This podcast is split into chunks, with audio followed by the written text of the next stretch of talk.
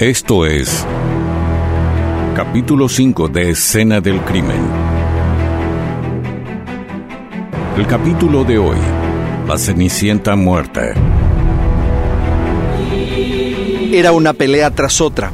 En la casa del barrio Palmaloma de la ciudad de Luque, un viejo reloj en la pared marcaba las 23 horas del jueves 10 de abril de 1980. Relación de pareja pasaba por el peor momento. El trato de Lidia y los celos psicóticos de Justiniano generaban horas y horas de provocaciones y amenazas. Al día siguiente, la mujer salió bien temprano, sin darle explicaciones a Justiniano. Tomó sus cosas y dejó que la puerta se cierre tras ella, como mudo testigo de una escapatoria más a su espantosa realidad. Él quedó en la casa cuidando a la pequeña de ambos. Aseó las habitaciones, lavó las ropas y cocinó el almuerzo. Cuatro horas después, cerca de las 13.30 horas, Lidia regresó. Apenas cruzó la puerta principal, los reclamos, con voz imperante, la interpelaron. ¿Dónde estabas? ¿Con quién estabas? Una vez más las peleas perturbarían la casa, pero esta vez llegarían al límite. Tras una engañosa pausa en el día, una falsa tranquilidad, uno de los dos exhibiría un lado oculto, cruel, un perfil violento que daría al desnudo. Justiniano estaba intranquilo. Todo lo que su mujer le dijo esa tarde lo dejó con mil demonios hablándole al oído.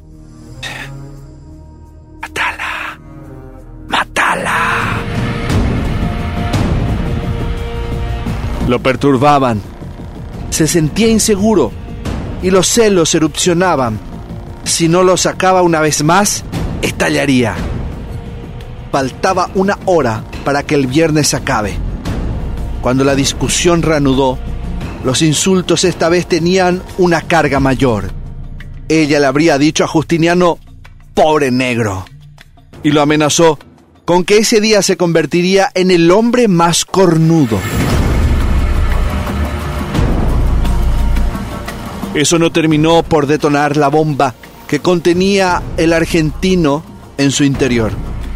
Fuera de sí, con una rabia incontrolable, fue a buscar un martillo, una herramienta con la que tenía mucha habilidad.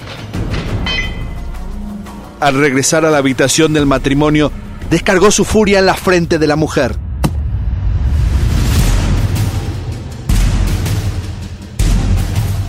Lidia cayó desvanecida con el cráneo hundido. No se escuchó una sola palabra más. La pequeña hija de ambos dormía apacible en un cuarto contiguo, mientras su padre aún tenía planes con el cuerpo de su mamá. Al ver que no respondía, Altamirano arrastró el cuerpo hasta el baño, impregnando un sendero de sangre en la casa. Luego fue hasta la cocina, tomó un cuchillo de carnicería y comenzó a descuartizarla poco a poco.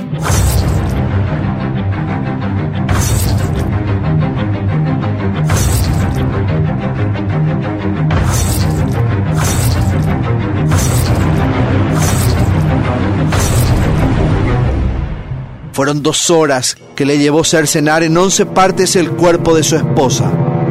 Le sacó los tres anillos que tenía, uno de ellos lo cortó con una pinza. Su intención era deshacerse de cualquier rastro que pudiera llevar a la policía a reconocer el cadáver. Esto lo llevó a un paso más de lo macabro.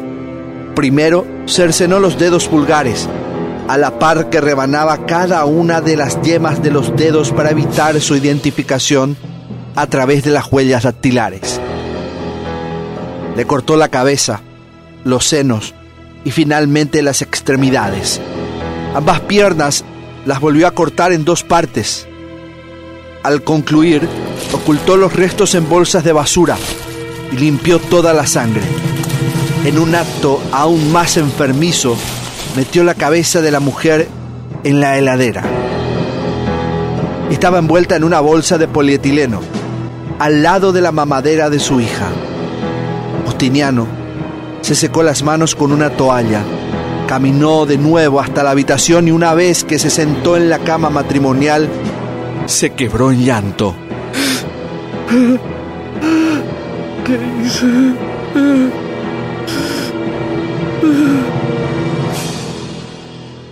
Sábado 12 de abril de 1980.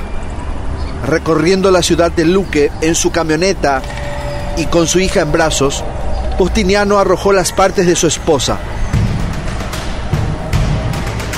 creando un caos en los primeros hallazgos que recién se darían el lunes 14 de ese mismo mes. En la tarde de ese día lunes, un perro arrastraba un brazo humano en plena calle del barrio Laurelty. El espanto de los vecinos no tardó en repicar en los teléfonos de la policía.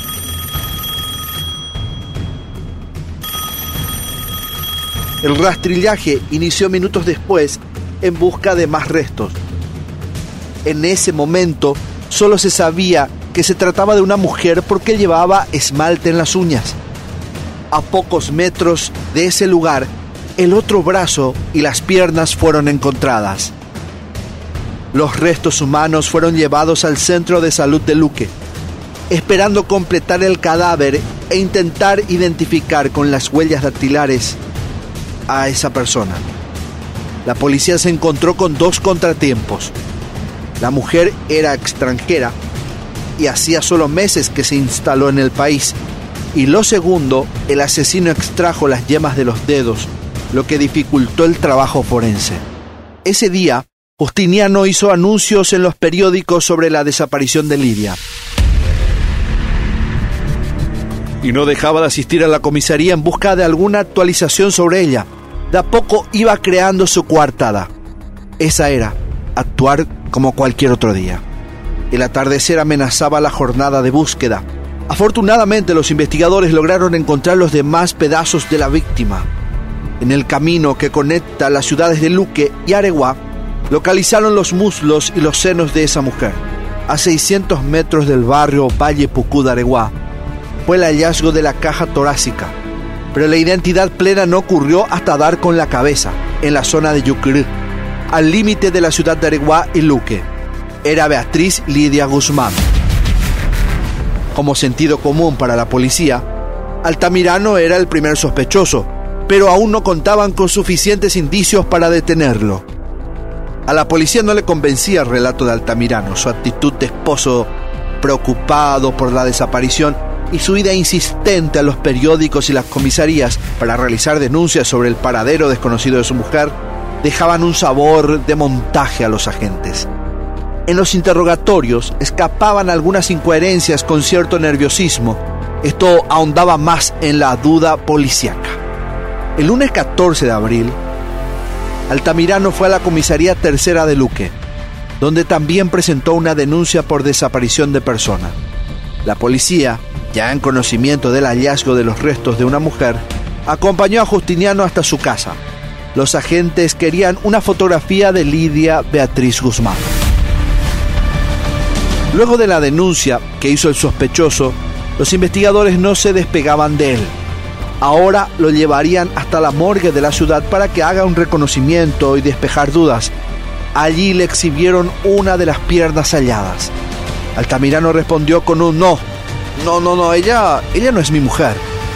Según él, Lidia no usaba esmaltes con brillantina. La sospecha aumentaba. Los agentes incrédulos esta vez le pidieron ir nuevamente a la casa. Ahí confiscarían uno de los zapatos de Lidia. Volvieron a la morgue, lo calzaron en el necrosado pie y cupo perfectamente como si fuera un final alternativo y cruel del cuento de la Cenicienta. La policía también confiscó varios frascos con tintas para uña.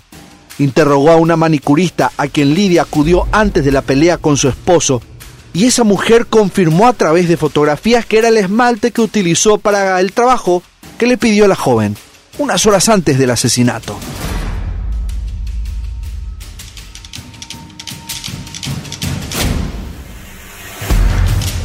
Mientras la policía derribaba cada argumento del sospechoso principal, otro agente fue a inspeccionar la camioneta que condujo.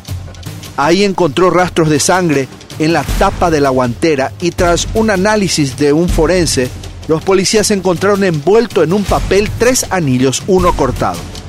Fausto Justiniano Altamirano fue llevado esposado hasta la comisaría de Luque. Ahí le informaron que estaba detenido por el crimen de su mujer. Lidia Beatriz Guzmán. Tras un corto interrogatorio, no le quedó de otra y confesó el crimen. Todo se vino abajo para el asesino, como en un juego de dominó. Un inusual frío en la noche del martes 15 de abril abrigó una improvisada conferencia de prensa en el predio de la comisaría de Luque. Justiniano accedió a conversar con los periodistas. Las preguntas hechas por un comunicador del diario ABC Color interpelaban el lado oscuro del hombre. ¿Por qué mataste a tu concubina? Porque creía en su infidelidad. Además, porque me maltrataba de palabras. El periodista volvió a preguntar.